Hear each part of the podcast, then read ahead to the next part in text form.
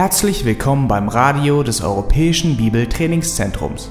Unser Anliegen ist, dass der folgende Vortrag Sie zum Dienst für unseren Herrn Jesus Christus ermutigt.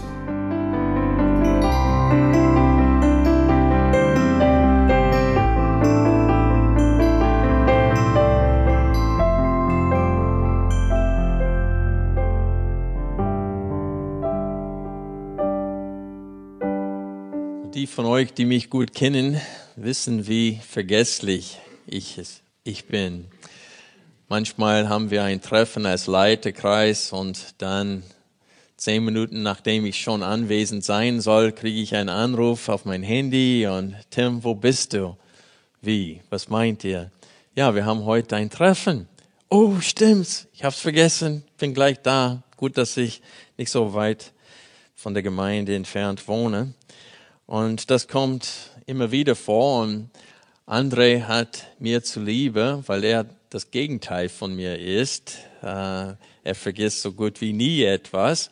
Und äh, der hat mir hin und wieder ein, denselben Tipp gegeben. Was er tut, ist, er benutzt diese Software Outlook und der macht alles, er trägt alle seine Termine da ein und dann kriegt er eine Erinnerung äh, entweder am Tag davor oder auch äh, auf jeden Fall rechtzeitig, damit man sich an diese Termine äh, sich erinnert. Und er hat mir diesen Tipp, wenn ich ehrlich bin, mehr als nur einmal gegeben und äh, war sogar bereit, dieses Programm bei mir zu installieren und mir zu zeigen, wie das geht mit dem Eintragen. Und langsam, langsam gewöhne ich mich daran, wichtige Termine bei mir in Outlook einzutragen, damit ich rechtzeitig eine Erinnerung geschickt bekomme. Ich möchte heute Morgen behaupten, dass auch andere und auch solche Menschen wie André, auch wenn sie im Berufsleben und im Privatleben äh, ihre Termine gut äh, einordnen und auch halten und sich an vielen Dingen erinnern und sehr diszipliniert mit ihrer Zeit umgehen und so weiter, dass wir alle, jeder Christ, weil wir dasselbe Fleisch haben, uns an Gottes Wort ständig erinnern müssen. Wir müssen etwas unternehmen, damit wir gewisse wichtige Dinge, wichtige Wahrheiten im Gottes Wort nicht vergessen und wir alle neigen dazu, als Kinder Gottes, die kostbare Wahrheiten, die uns mal begeistert haben, zu vergessen. Wir vergessen ständig, mit wem wir es zu tun haben. Wir vergessen, wie sündhaft wir Menschen sind und wie viel Gnade Gott uns bereits in Christus erwiesen hat. Wir vergessen, welche Pläne Gott mit uns hat. Wir vergessen, wie groß unser Erbteil ist als Kinder Gottes. Wir vergessen, was das Ziel unseres Lebens ist. Wir vergessen, dass wir Gottes Sklaven sind. Wir vergessen aber auch, dass wir Gottes Kinder sind und dass er gerne unsere Gebete erhört. Wir vergessen, wie treu Gott ist. Wir vergessen, welche Verheißungen Gott uns gemacht hat. Und wir vergessen, wie sehr Gott zu seinem Wort steht. Und weil wir diese Wahrheiten vergessen, geht es uns oft nicht gut als Kinder Gottes hier im Pilgerteil. Wir verlieren nicht allein unsere erste Liebe, sondern die Freude im Alltag. Wir können sogar anfangen, die Gottlosen zu beneiden, wie Asaf im Psalm 73 berichtet. Die Dinge über Gott selbst und über seinen ewigen Ratschluss, die uns mal begeistert haben, bewegen uns oft nicht mehr. Unsere Begeisterung für Gott und für sein Vorhaben hier auf Erden lässt mit der Zeit nach, weil wir eben uns an diese wichtigen Wahrheiten nicht erinnern. Wir vergessen sie. Wir vergessen, wie herrlich Gott und sein Ratschluss sind. Wir können so weit kommen, dass wir sogar uns leer und betäubt fühlen. Und das als Kinder Gottes, die solche große Verheißungen von Gott empfangen haben und so viele Beweise in der Schrift erhalten haben, dass Gott zu seinem Wort steht. Da Gott seine Kinder von dem Leiden hier unter der Sonne nicht verschont, müssen wir damit rechnen, dass wir immer wieder einen Trost nötig haben werden. Diesen Trost sollen wir nicht immer von unseren Glaubensgeschwistern bekommen, sondern diesen Trost sollen wir selbst erarbeiten, indem wir uns dazu zwingen, uns an Gottes Treue, an Gottes Wesen, an Gottes Werke, Gottes Wesenszügen zu erinnern. Die Tatsache ist, dass wir innerhalb einer Stunde uns trösten können wenn wir anfangen, alle Gründe zum Dank Gott gegenüber aufzulisten.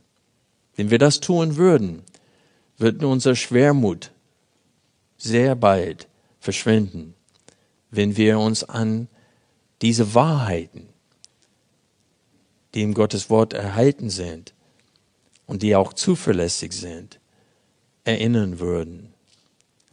Und darum geht es auch in unserer, in dieser Strophe heute aus Psalm 119. Wenn ihr Psalm 119, Vers 49 aufschlägt, wir sehen in diesen acht Versen, dass wir uns selbst trösten sollen, indem wir uns an Gottes Bestimmungen und an Gottes Wesen erinnern. Wir wollen jetzt gemeinsam diese acht Versen lesen, die Verse 49 bis 56.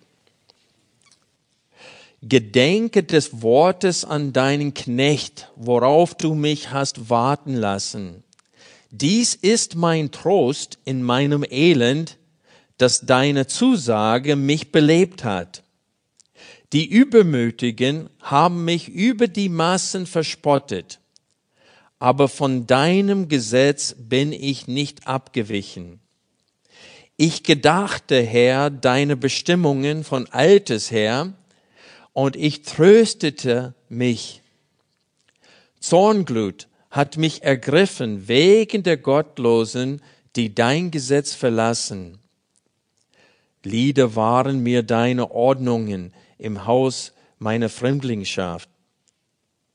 In der Nacht habe ich deines Namens gedacht, Herr, und ich habe dein Gesetz gehalten. Dies ist mir zuteil geworden, dass ich deine Vorschriften bewahre. Also nicht alle Strophen, die wir bis jetzt betrachtet haben und die wir auch demnächst, so wie der Herr es will, betrachten werden, haben so einen Zentralgedanken, so einen äh, leicht zu erkennenden Schwerpunkt wie in dieser Strophe. In dieser Strophe geht es in diesen acht Versen um einen Hauptschwerpunkt. Und wenn ihr auf die Folie achtet, jetzt auf dem Bildschirm, könnt ihr sehen, was ich da äh, betont habe. Eigentlich fehlt etwas in diese Folie. Das Wort, das Verb gedenken sollte fett gedrückt sein, ist aber nicht der Fall hier. Ha? Ist es? Ach so, okay, auf diesem kleinen Bildschirm sieht man das, okay. Dann nächstes Mal mache ich das rot. Gut. In Vers 49 sieht man das Wort, das Verb gedenke, auch in Vers 52 und dann auch nochmal in Vers 55. Äh, hier geht es darum in Vers 49, dass er Gott darum bittet, äh, sich an seine Verheißungen zu erinnern, die er seinem Knecht gemacht hat. Und dann in Vers 42 sehen wir, ich gedachte, Herr, deine Bestimmungen von altes her und ich tröstete mich. Und dann in Vers 55 lesen wir, in der Nacht habe ich deines Namens gedacht, Herr, und ich habe dein Gesetz gehalten. Und so dieses Erinnern, sich erinnern äh, an Gottes Wesen und Gottes Namen und Gottes Bestimmungen steht im Mittelpunkt hier und das steht auch in Verbindung mit dem Gedanken trösten oder Trost. Wir sehen in Vers 50, dies ist mein Trost in meinem Elend, dass deine Zusage mich belebt hat. Und dann sehen wir in Vers 52, und ich tröstete mich. Und dann in Vers 54 geht es darum, dass er, dass die Ordnungen Gottes, das heißt die Befehle Gottes sind ihm zum Lieder geworden, mitten in seiner Fremdlingschaft. Und so wir sehen hier ein, ein, äh, Thema, ein Thema oder ein Schwerpunkt, der durch diese ganze Strophe äh, durchgeht.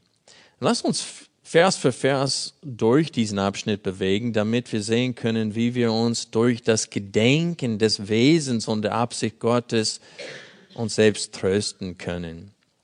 Also seine einzige Bitte in diesen acht Versen sehen wir in Vers 49.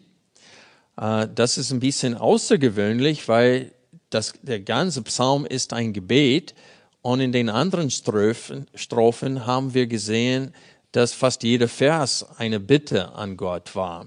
Dass er bittet Gott um etwas. Lehre mich, belebe mich nach deinem Wort und so weiter. Aber hier in diesen acht Versen ist nur Vers 49 ein Gebet. Gedenke des Wortes an deinen Knecht, worauf du mich hast warten lassen. In Vers 50 spricht er bereits von dem Trost, den er durch die Belebung der Zusage Gottes erlebt hat. Also Gottes Zusage in Vers 50 und das Wort in Vers 49, worauf der Knecht Gottes warten muss, werden wir äh, gleich genauer definieren. Aber hier möchte ich erstmal betonen, dass das Wort, das Gott diesem Knecht äh, gegeben hat, ist ein Wort, worauf er warten muss, ein Wort, worauf er hoffen muss. Es ist ein Wort, das noch nicht in seinem Leben erfüllt wurde. Und dann sehen wir hier, dass er belebt wird durch diese Verheißung, durch diese Zusage Gottes, äh, indem er darüber nachsinnt, indem er denkt über diese äh, Verheißung Gottes. Und das ist sein Trost mitten in seinem Elend. Und wir sehen hier in Vers 51, die Übermütigen haben mich über die Maßen verspottet, aber von deinem Gesetz bin ich nicht abgewichen. Also er hat Belebung erlebt und diesen Trost erhalten mitten in seinem Elend. Und er hat es auch deswegen nötig. Die Übermütigen, das heißt die, die Gott gegenüber arrogant sind, haben ihn über die Massen verspottet. Das heißt, es geht hier nicht darum, dass er hin und wieder äh, äh, ein Scherz über seines Glaubens einstecken muss. Es steht hier über die Massen. Das heißt, er muss wahrscheinlich tagtäglich erleben, wie Menschen sich spotten über sein Gott und über seinen Lebenswandel, Wandel, über seinen Glauben. Und das hat ihn äh, so weit getrieben, dass er das als Elend beschreibt hier. Seine Situation ist elend, weil er so leiden muss wegen den Gottlosen, äh, unter denen er auch lebt und wohnt. Also, aber wir sehen hier in diesem Vers, dass er standhaft bleibt im Befolgen des Willens Gottes, auch wenn er deswegen verhöhnt wird. Und in Vers 52 wird das Verb gedenken wieder verwendet, aber dieses Mal ist es keine Bitte an Gott, sein Wort einzuhalten, sondern er zeugt von seinem eigenen Aufwand, sich an Gottes Bestimmungen zu erinnern. Wir lesen hier in Vers 52, ich gedachte, Herr, deine Bestimmungen von altes her und ich tröstete mich. Also hier in diesem Vers, Vers 52, werden wir beiden Wiederholungen in dieser Strophe, Strophe äh, die werden zusammen miteinander verknüpft, nämlich durch das Gedenken der Gerichte Gottes tröstet er sich selbst. Hier haben wir den Zentralgedanken in dieser Strophe. Und an dieser Stelle möchte ich kurz etwas zu der Übersetzung sagen. Nur in der Elberfelder steht es, ich tröstete mich. In anderen Übersetzungen, wie zum Beispiel Lutherbibel, steht es, dann werde ich getröstet. Der ältere Schlachterübersetzung steht, und das tröstete mich. Äh, Schlachter 2000, so werde ich getröstet. Und dann Zürcher steht es, und ich finde Trost. Aber die Verbform hier ist Hithpael und ist in der Regel reflexiv. Also es ist zu Recht in der Elberfelder reflexiv übersetzt, nämlich und ich tröstete mich. Das heißt, er tröstet sich selbst, indem er was tut. Genau, indem er sich an Gottes Bestimmungen, an Gottes gerecht, gerechte Gerichte, die er bereits in der Vergangenheit gehalten hat, erinnert. Er erinnert sich an Gottes Wesen, an Gottes Handeln, an Gottes Treue. Er erinnert sich an der Tatsache, dass Gott in der Vergangenheit Gerichte gehalten hat und dass er die Gerichte, die er in der Zukunft verheißen hat, dass er diese auch in Erfüllung bringen wird. Wir Gerechten werden nicht immer von den Gottlosen unterdrückt. Es gibt diese Verheißung, dieser Tag des Herrn, der kommen wird. Und das ist das Wort, worauf er warten muss. Und das ist das Wort, worauf alle Gerechten in allen Generationen warten müssten.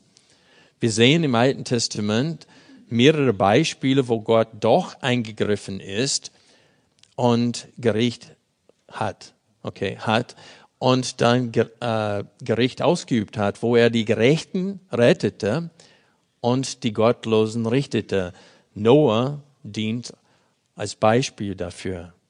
Gott hat alle Gottlosen vernichtet in der Sintflut, aber Noah und seine Familie hat er am Leben gehalten. Und so wir sehen hier im Psalm 119, besonders in Vers 52, wie wir uns trösten sollen. Mitten in diesem Elend, mitten in diese Anfechtungen, die durch die Gottlosen und Übermütigen verursacht werden, wie wir uns trösten können. Und ich möchte euch kurz zeigen anhand vom Psalm 103, wie das funktioniert. Schlag bitte Psalm 103 auf.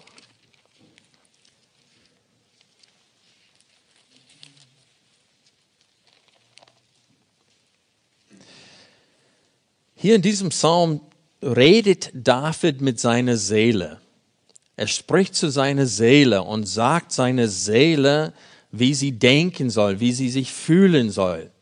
Und offensichtlich ist er betrübt und dann sagt er seine Seele, preise den Herrn, meine Seele, und all mein Inneres seinen heiligen Namen. Preise den Herrn, meine Seele, und vergiss nicht alle seine Wohltaten. Und so er erinnert seine Seele daran, dass seine Seele gewisse Dinge nicht vergessen soll. Denn wenn wir diese Dinge vergessen, dann können wir Schwermut haben. Wir können in diesen Zustand, geistlichen Zustand äh, kommen, wo wir uns leer fühlen, wo wir wirklich wissen nicht, wie es weitergehen soll oder dass wir einfach betäubt sind und keine Motivation und keine, keinen Eifer mehr für Gott haben. Und er sagt seine Seele, vergiss nicht alle seine Wohltaten. Und dann ab Vers 3 zählt er auf viele Dinge, die wir nie vergessen sollen. Achte auf diese Liste von Dingen, die wir nicht vergessen sollen. Vers 3. Der da vergibt alle deine Sünde, der da heilt alle deine Krankheiten, der dein Leben erlöst aus der Grube, der dich krönt mit Gnade und Erbarmen. Seht ihr dieses der, der, der, der von Vers 3 bis Vers 6 sehen wir immer wieder der. Wer wird hiermit beschrieben? Gott. Also er erinnert sich an Gott und Gottes Wesen, Gottes Handeln ihm gegenüber. Und so dann führt er fort in Vers 4, der dein Leben erlöst aus der Grube, der dich krönt mit Gnade und Erbarmen, der mit Gutem sättigt dein Leben, deine Jugend erneuert sich wie bei einem Adler, der Herr verschafft Gerechtigkeit und Recht allen, die was unterdrückt sind oder werden. Er tat seine Wege kund dem Mose, den Söhnen Israel, seine Taten. Also David erinnert sich an diese vergangenen Gerichte Gottes, wo Gott aufgestanden ist und gehandelt hat. Und dann lesen wir weiter, Vers 8. Barmherzig und gnädig ist der Herr, langsam zum Zorn und groß an Gnade. Welche Bibelstelle ist das? Ja, zweite Mose, wo Mose äh, Gott gebeten hatte, ihn seine Herrlichkeit zu zeigen. Und Gott ging, ging an Mose vorbei und hat verkündigt, Jahwe, Jahwe, Gott barmherzig und gnädig, langsam zum Zorn und reich an Gnade und Treue, der Gnade bewahrt an Tausenden von Generationen, der Schuld, Vergehen und Sünde vergibt, aber keineswegs ungestraft lässt, sondern die Schuld der Väter heimsucht und den Kindern und Kindern, an den Kindern und Kindeskindern, an der dritten und vierten Generation. Da warf sich Mose eilend zur Erde nieder, betete an und sagte, wenn ich doch Gunst gefunden habe in deinen Augen, Herr, so möge doch der Herr in unsere Mitte mitgehen. Wenn es auch ein heilstarriges Volk ist, vergib uns aber dennoch unsere Sünde und Schuld und nimm uns als Erbe an. Er sprach, siehe, ich schließe einen Bund. Vor deinem ganzen Volk will ich Wunder tun, wie sie bisher nicht vollbracht worden sind auf der ganzen Erde und unter allen Nationen. Und das ganze Volk, in dessen Mitte du lebst, soll das Tun des Herrn sehen, denn furchterregend ist, was ich an dir tun werde. Und das ist, das, genau an diese Stelle erinnert sich David im Psalm 103. Im Psalm 103 spricht David von diesen Dingen, die wir gerade gelesen haben in 2. Mose, Vers 34, äh, Kapitel 34. Barmherzig und gnädig ist der Herr, langsam zum Zorn und groß an Gnade. Das ist Vers 8. Und dann in Vers 9. Er wird nicht immer rechten, nicht ewig zürnen. Er hat uns nicht getan nach unseren Vergehen, nach unseren Sünden, uns nicht vergolten. Denn so hoch die Himmel über die, über die Erde sind, so übermächtig ist seine Gnade über denen, die ihn was? Fürchten. Sofern der Osten ist vom Westen, hat er von uns entfernt unsere Vergehen. Und ich sage euch, ein Grund, warum wir manchmal schwermütig sind und müde sind und so wenig Mut und Freude haben im Glauben, ist, weil wir vergessen haben, dass Gott uns alle unsere Sünden vergeben hat. Wir haben vergessen, wie oft wir im Alltag sündigen. Und das ist so alltäglich geworden für uns, was uns immer wieder neu begeistern sollte, dass Gott gnädig ist, dass der Schöpfer des Universums, der heilig ist, hochheilig ist, der uns richten muss, dass er selbst eine Möglichkeit ins Leben gerufen hat, wodurch er uns alle unsere Sünden vergibt. Ich weiß noch, wo ich frisch im Glauben war und meine Sünden in dieser Welt waren mir so deutlich. Und ich war so froh über diese Worte, dass Gott meine Sünden von mir entfernt hat. Sofern der Osten ist vom Westen, hat er von uns entfernt unsere Vergehen. Wie sich ein Vater über Kinder erbarmt, so erbarmt sich der Herr über die, die ihn fürchten. Also David zählt auf hier im Psalm 103 Dingen, wofür er Gott loben soll. Und er redet mit seiner Seele und peppert seine Seele wieder auf sozusagen. Er tröstet sich selbst, er ermutigt sich selbst, Gott zu loben, indem er sich an gewisse Handeln Gottes, an Gottes Wesenszüge erinnert.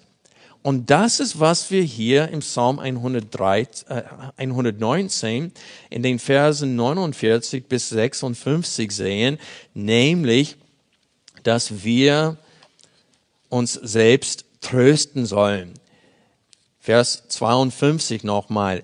Ich gedachte, Herr, deine Bestimmungen von altes her und ich tröstete mich. So, die Kinder Gottes sollen sich trösten, indem sie die vergangenen Gerichte Gottes ins Gedächtnis rufen. Das Wort Bestimmungen hier ist wortwörtlich Gericht.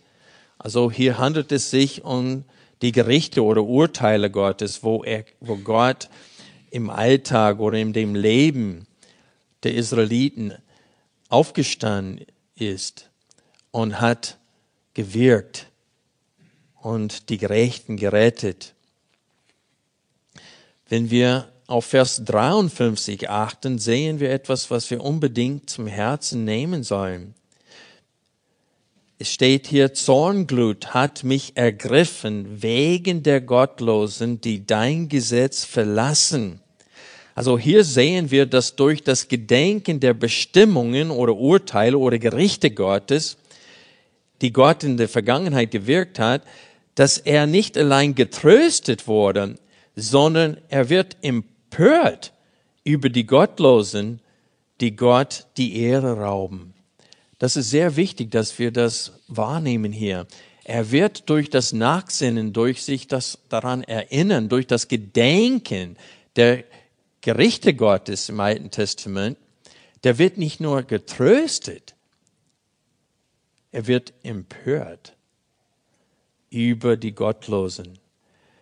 Seht ihr, wie er seine Augen von sich und seinem Leiden weg, so weglenkt und sie dann auf Gott und seinen Namen fixiert? Auf einmal geht es nicht mehr so sehr um sich, sondern um Gottes Namen, der die Ehre nicht bekommt, die ihm zusteht. Und das ist genau, was wir nötig haben. Unsere Augen sind zu oft auf uns fixiert, auf unsere Probleme, auf, auf unsere Nöte. Aber wenn wir anfangen, Gottes Wesen und Gottes Handeln in der Vergangenheit in seinem Wort zu betrachten, dann werden wir nicht nur getröstet, wir werden empört über die Gottlosen. Und wir werden dann diesen alten Eifer für Gott und seine Ehre wiederentdecken und wiederempfangen. Das heißt, dieser Mann, der wurde getröstet und er gewann zugleich den alten Eifer für Gott und seine Ehre. Er stellt sich wieder erneut auf Gottes Seite und fürchtet die Gottlosen nicht, denn er weiß, mit welchem Gericht Gott seine Feinde richten wird. Das heißt, die, die ihn über die Massen verspotten und verhöhnen, er weiß, was für ein Urteil sie empfangen werden. Er weiß, dass Gott Vergeltung üben wird und dies tröstet ihm und zugleich spürt er Gottes Empörung über das Verhalten der Gottlosen, die ihn unterdrücken. In Vers 54 haben wir wieder den Gedanken von Trost mitten in den Anfechtungen, denn er zeugt davon, dass Gottes Ordnungen seine Lieder waren, die er in seiner Fremdlingschaft gesungen hat. Ich habe einen Kommentar über Psalm 119 vor vielen Jahren von Christian Andresen geschenkt bekommen, von Dr. George Zimick. Der hat früher bei The Master Seminary in Kalifornien unterrichtet. Und der kennt sich in dem hebräischen Urschrift sehr gut aus. Und in seinem Kommentar sagt er, dass das Wort für Lieder, das hier verwendet wird, häufig verwendet wird für Lieder der Freude so dass Freude mitten in der Fremdlingschaft hier gemeint ist. Das heißt, dass in seiner Pilgerschaft Gottes Gebote sind zu seinen Lieder geworden. Er singt vor Freude den geoffenbarten Willen Gottes und dies mitten in den Anfechtungen. Also dreimal in diesem, in diesem Abschnitt, in dieser Strophe sehen wir diese Gedanken von Trost. Das heißt, mitten in seiner Fremdlingschaft singt er Lieder. Und der Inhalt dieser Lieder ist, ist was? Was ist der Inhalt? Es steht hier die Ordnungen Gottes, die Bestimmungen Gottes. Das heißt, Gottes Gebote. Der singt über Gottes Gebote. Das heißt, er singt über den Willen Gottes. Und das heißt, dass der Wille Gottes ist für ihn nicht einschränkend, sondern befreiend. Und er spricht und singt über Gottes Gesetz, über Gottes Gebote, über seine Ordnungen. Und er ist getröstet und fröhlich mitten in seiner Fremdlingschaft. Es steht in Vers 55, nochmal dieses Verb gedenken. In der Nacht habe ich deines Namens gedacht, Herr. Und das Wort Herr hier ist welches Wort in der Urschrift? Yahweh. Das ist das Wort Yahweh. Und das ist der Name, den er gedacht hat. Steht hier in der Nacht habe ich deines Namens gedacht, Yahweh, und habe dein Gesetz gehalten. Also der Name, den er gedacht hat, ist Yahweh. Die Größe dieser Name von Gott sehen wir im Alten Testament. Ich habe vorhin vorgelesen aus 2. Mose, Kapitel 34, wo Gott seine Herrlichkeit Mose offenbart hat. Und was hat Gott ihm gesagt? Es steht, und der Herr ging vor seinem Angesicht vorüber und rief, Jahwe, Jahwe, Gott barmherzig und gnädig, langsam zum Zorn und reich an Gnade und Treue. Und so Gott hat selbst diesen Namen den Israeliten gegeben über sich selbst, der selbst existierende. Gott ist der, der, der Herrscher über alles. Und wenn wir die Bedeutung dieses Namens bedenken, dann werden wir getröstet. Da werden wir gestärkt. Da werden wir mutig. Und dann denken wir an die Ehre Gottes und die Ehre, die ihm zusteht. Wenn wir Vers 55 betrachten, lesen wir, in der Nacht habe ich deines Namens gedacht, Herr, und ich habe dein Gesetz gehalten. Und dann in Vers 56, dies ist mir zuteil geworden, buchstäblich in der Urschrift heißt es, dies ist geworden, dass ich deine Vorschriften bewahre. Hier sehen wir eine Betonung am Ende dieser Strophe in diesen beiden Versen, diese, durch diese parallele Aussagen, nämlich die Treue des Psalmisten Yahweh gegenüber. Hier steht es, ich habe dein Gesetz gehalten und ich bewahre deine Vorschriften. Also diese Strophe lässt uns erkennen, dass das Gedenken der Bestimmungen Gottes und seines Namens Yahweh zu drei wichtigen Dingen in dem Leben der Kinder Gottes führt. Erstens, wir werden mitten in Anfechtungen getröstet. Zweitens, wir werden vom Bewahren des Wortes Gottes durch die Gottlosen nicht abgebracht. Wir werden weiterhin Gottes Wort halten und bewahren, weil wir Mut dazu empfinden werden oder empfangen werden. Und dann drittens, wir werden sogar Gott, uns an Gottes Seite stehen. Wir werden Gottes Seite in allen Dingen nehmen und seine Empörung über die Gottlosen selbst empfinden. Zusammengefasst, wir werden mutig in unserem Glaubensweg sein und wir werden mit der Freude und der Zuversicht des Herrn erfüllt zu allem ausharren. Gottes Wille wird uns Lieder der Freude sein, mitten in unserer Fremdlingschaft. Das ist die Botschaft dieser Strophe. So Vers 52 drückt am klarsten den Zentralgedanken dieser Strophe aus, denn wir müssen lernen, uns selbst zu trösten, indem wir uns an Gottes Wesen, Gottes Verheißungen und an Gottes Wirken erinnern. Die Lage des Psalmisten ist ernst. Er befindet sich in einer Fremdlingschaft. Und dieser Begriff könnte äh, auf diese 70 Jahre Gefangenschaft deuten. Das würde heißen, dass David diese Psalm nicht schrieb. Das würde heißen, dass jemand anders in diese 70 Jahren äh, jährige Gefangenschaft diese Psalm schrieb. Und obwohl es nicht möglich ist, den Schreiber dieses Psalms mit Gewissheit zu identifizieren, Dr. George Simic, den ich vorher erwähnt habe, der sagte, wenn wir diesen Psalm lesen, sollten wir an Daniel denken. zumindestens. Denn so eine Art Mensch wie Daniel hat diese Psalm geschrieben. Und Daniel war auch in dieser Fremdlingschaft, auch in dieser äh, Gefangenschaft. Und wenn wir die Charaktereigenschaften dieses Psalmisten betrachten, dann sehen wir die Eigenschaften von einem Daniel. Und es kann gut sein, dass mit Fremdlingschaft diese Gefangenschaft in Babylon gemeint ist, aber das wissen wir nicht genau.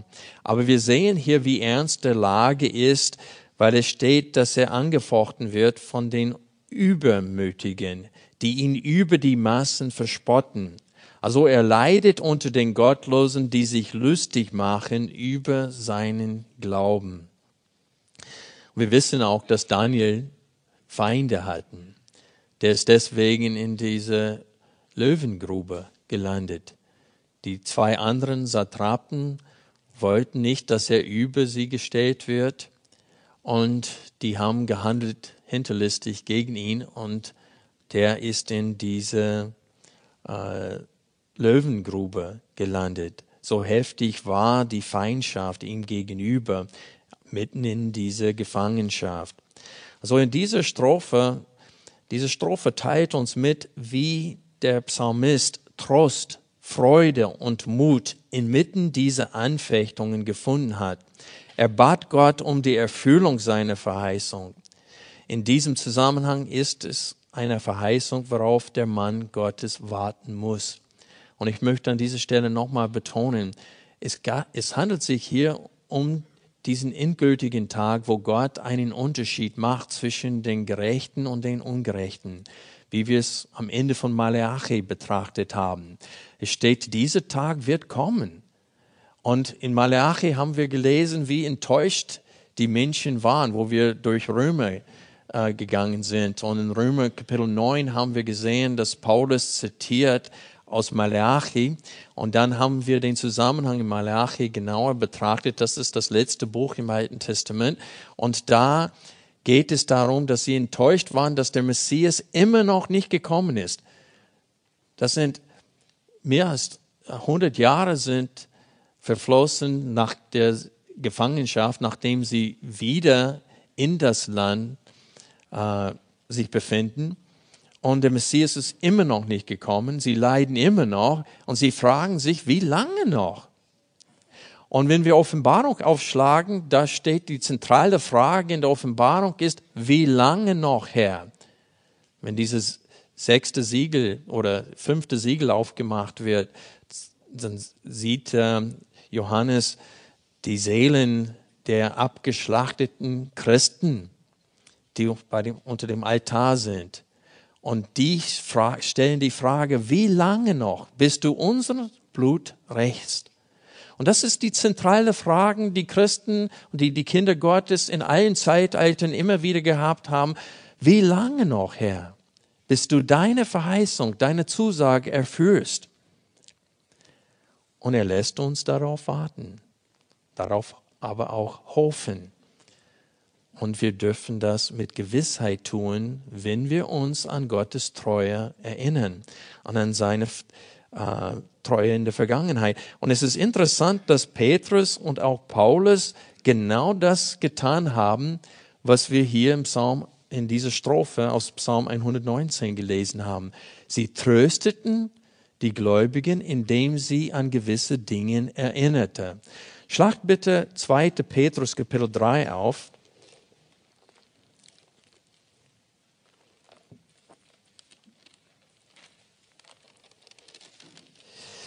Hier in den ersten zwei Versen sagt er, warum er beide Briefe schrieb.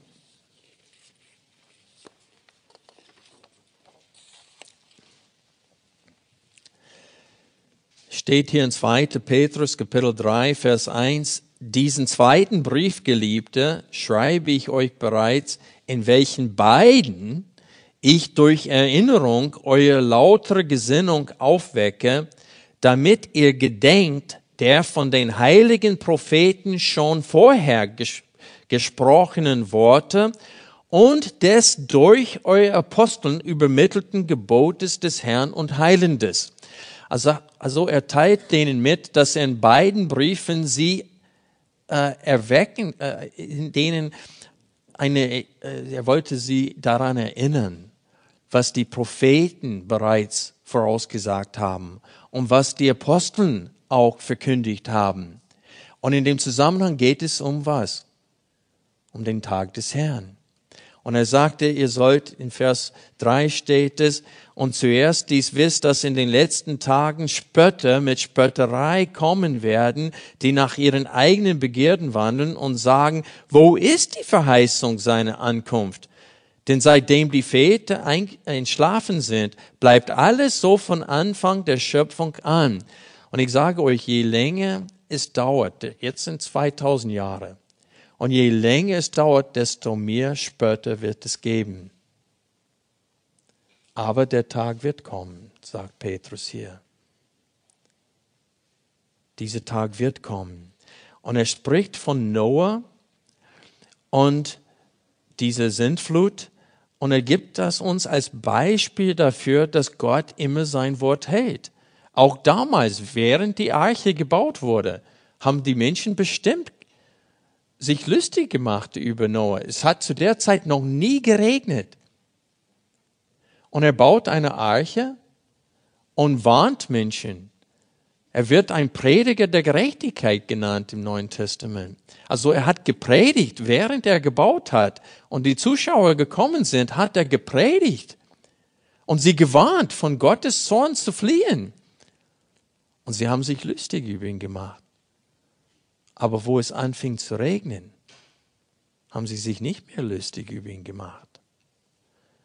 Und Petrus sagt durch dasselbe Wort, das Gott damals zur Zeit der Schöpfung verwendet hatte, wo er sprach und es geschehen ist. Und dasselbe Wort, das er dann damals zu, Mo, zu Noah gesagt hat, und es ist eingetroffen, dieses Gericht, dieser Tag des Gerichts. Da sagt er durch dasselbe Wort kommt der, der Tag des Herrn. Und dieser Tag wird nicht ausbleiben. Und er sagte, der einzige Grund, warum Gott überhaupt zögert, ist, weil er dabei ist, ein Eigentumsvolk zu retten in der jetzigen Zeit. Und deswegen erträgt er mit Geduld die Gottlosen, bis es soweit ist, dass er sein Gericht bringt. Und wenn wir Kapitel 2 aus 2. Petrus betrachten, wir sehen hier ein Wenn-Dann-Satz. Und der Satz ist sehr, sehr lang. Ähm, bevor wir anfangen, hier in 2. Petrus 2 zu lesen, möchte ich euch daran erinnern, dass in 1. Petrus er sie dreimal Fremdlinge genannt hat. In, Vers, in 1. Petrus 1.1 heißt es, Petrus, Apostel Jesu Christi, den Fremdlingen von der Zerstreuung. Und dann in Vers 17 des ersten Kapitels steht es, so wandelt die Zeit eurer Fremdlingschaft in Furcht. Und dann in Kapitel 2, Vers 11 steht es, Geliebte, ich ermahne euch als Beisassen und Fremdlinge. Und so, er weiß, dass sie zerstreut sind unter den Nationen, dass sie verfolgt werden, ver verhöhnt werden, verspottet werden. Das sieht man in 1. Petrus. Und in 2. Petrus sagt er, dass dazu kommen falsche Propheten und Irrlehrer. Und da lesen wir in 2. Petrus 2, Vers 1, es waren aber falsche Propheten unter dem Volk, wie auch unter euch falsche Lehrer sein werden, die verderbenbringende Parteiungen heimlich einführen werden, indem sie auch den Gebieter, der sie erkauft hat, verleugnen. Die ziehen sich selbst schnelles Verderben zu. Und viele werden ihre Ausschweifungen nachfolgen, um deren Willen der Weg der Wahrheit verlästert werden wird.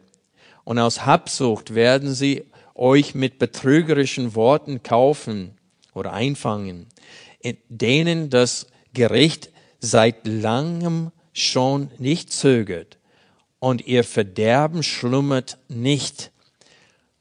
Und hier kommt das, Vers 4. Denn wenn Gott Engel, die gesündigt hatten, nicht verschonte, sondern sie in finsteren Höhlen des Abgrundes gehalten, und zwar auf Bewahrung für das Gericht überliefert hat. Und hier meinte die, die Engel, die gesehen hat, das wird davon berichtet in 1. Mose 6, dass die Söhne Gottes, das ist ein alter Begriff für die Engel, die Töchter der Menschen gesehen hat und sie hatten welche zu Frauen genommen und ein, ein Mischrasse verursacht hier auf Erden, die dann durch die Sintflut vernichtet wurde. Und dann lesen wir weiter über ein zweites Gerichtsurteil von Gott. Vers 5.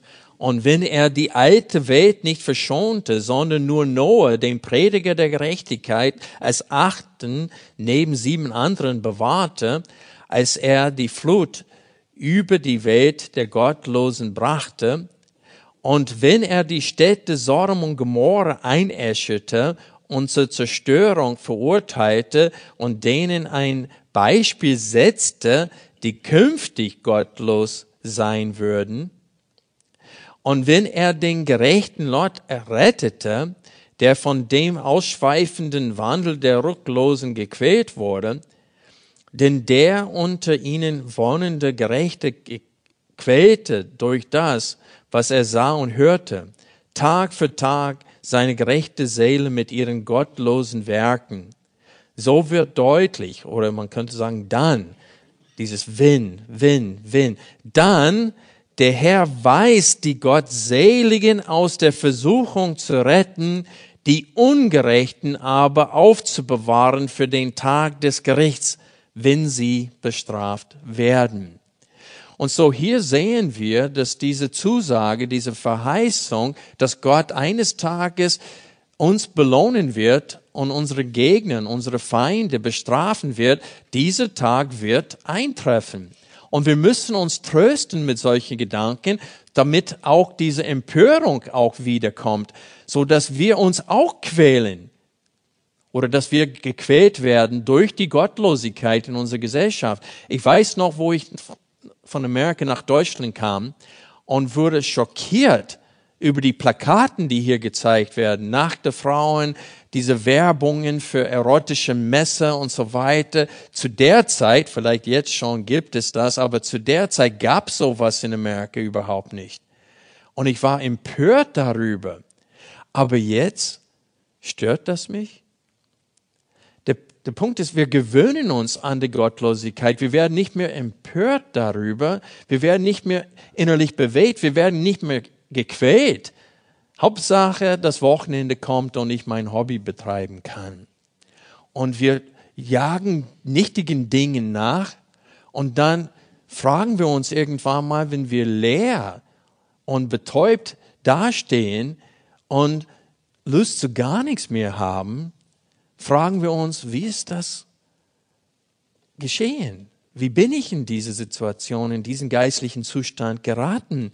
Und es ist, weil wir vergessen haben, dass Gott selbst der Sinn des Lebens ist, dass Gott uns zu einem, äh, äh, dass Gott ein, ein Erbteil für uns vorbereitet hat, das alles übertrifft, was wir hier erleben können oder erdenken können.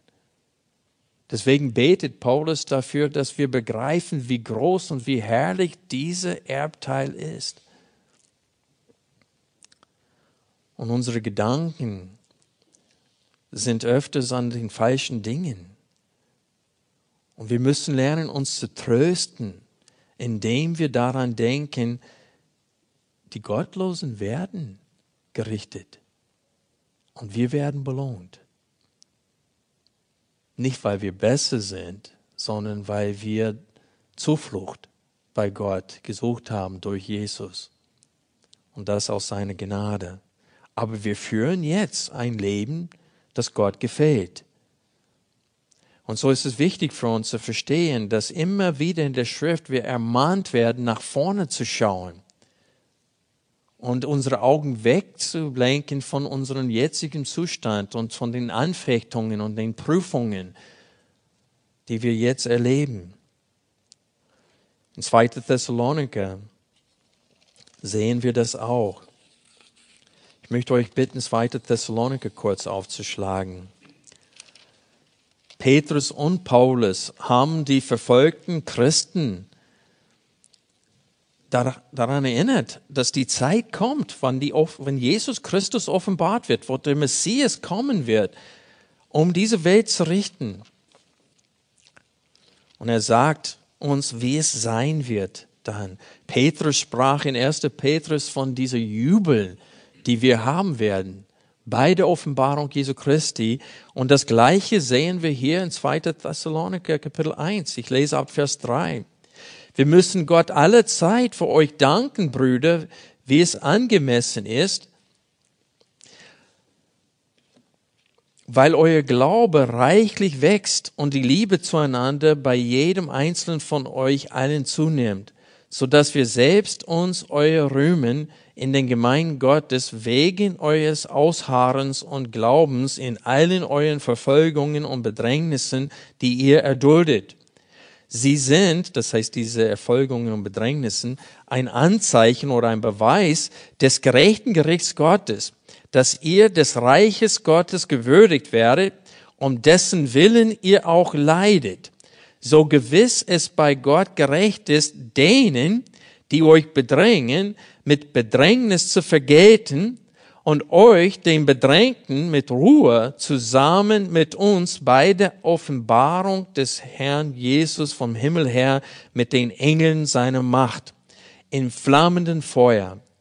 Dabei übt er Vergeltung an denen, die Gott nicht kennen und an denen, die dem Evangelium unseres Herrn Jesus nicht gehorchen.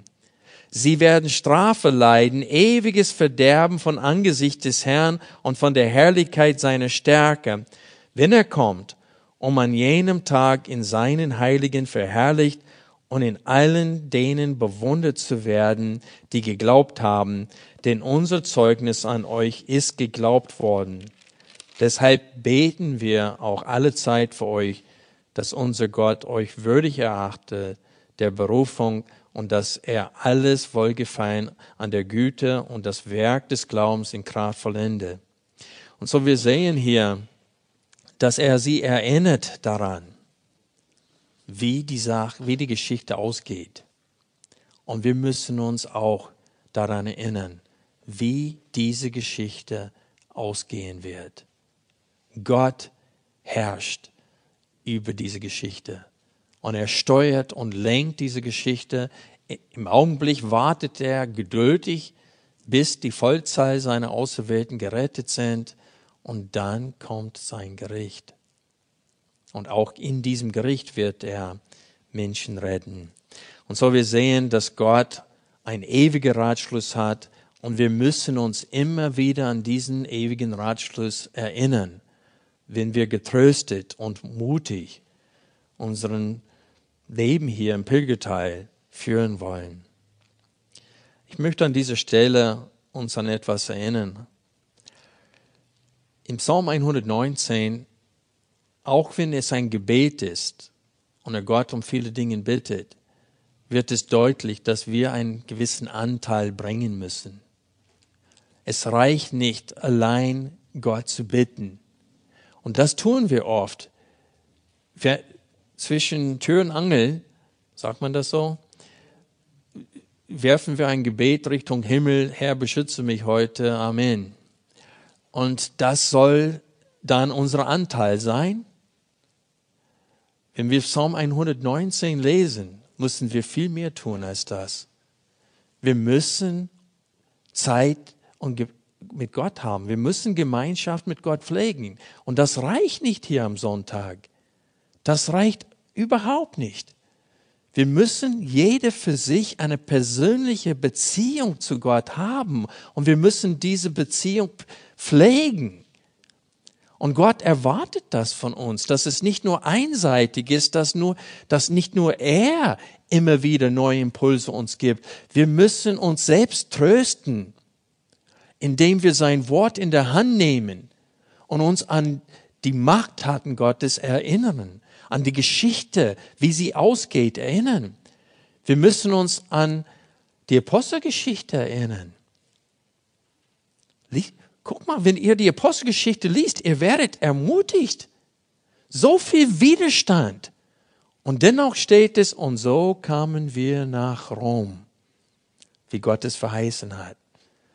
Drei Mordversuche und sie haben Paulus nicht umbringen können. Schiffbruch, Giftschlange. Und dennoch kommen sie nach Rom, weil Gott hat gesagt, du wirst meine Sache auch in Rom bezeugen, wie du es in Jerusalem getan hast. Und wir werden getröstet, wir werden ermutigt, wenn wir die Apostelgeschichte lesen. Also Freunde, wir müssen selbst etwas tun, wenn wir diesen Mut im Alltag haben sollen. Lass uns beten.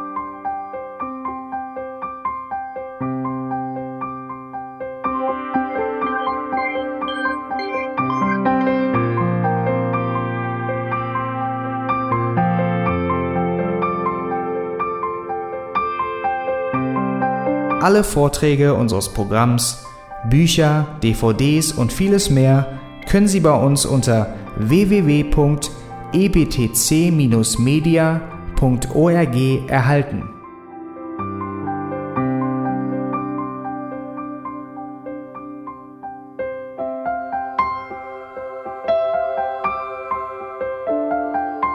Radio Neue Hoffnung ist frei und ohne Werbung nur aufgrund Ihrer Spenden möglich. Wenn Sie weitere Informationen dazu finden möchten, wie Sie Radio Neue Hoffnung unterstützen können, besuchen Sie die Webseite www.rnh.de.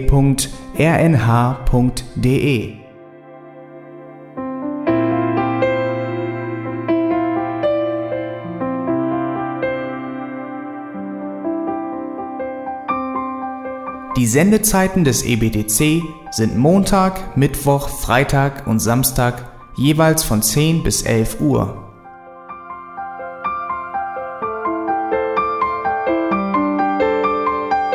Sie finden uns im Internet unter www.auslegungspredigt.org. Eine E-Mail können Sie uns senden an radio@auslegungspredigt.org.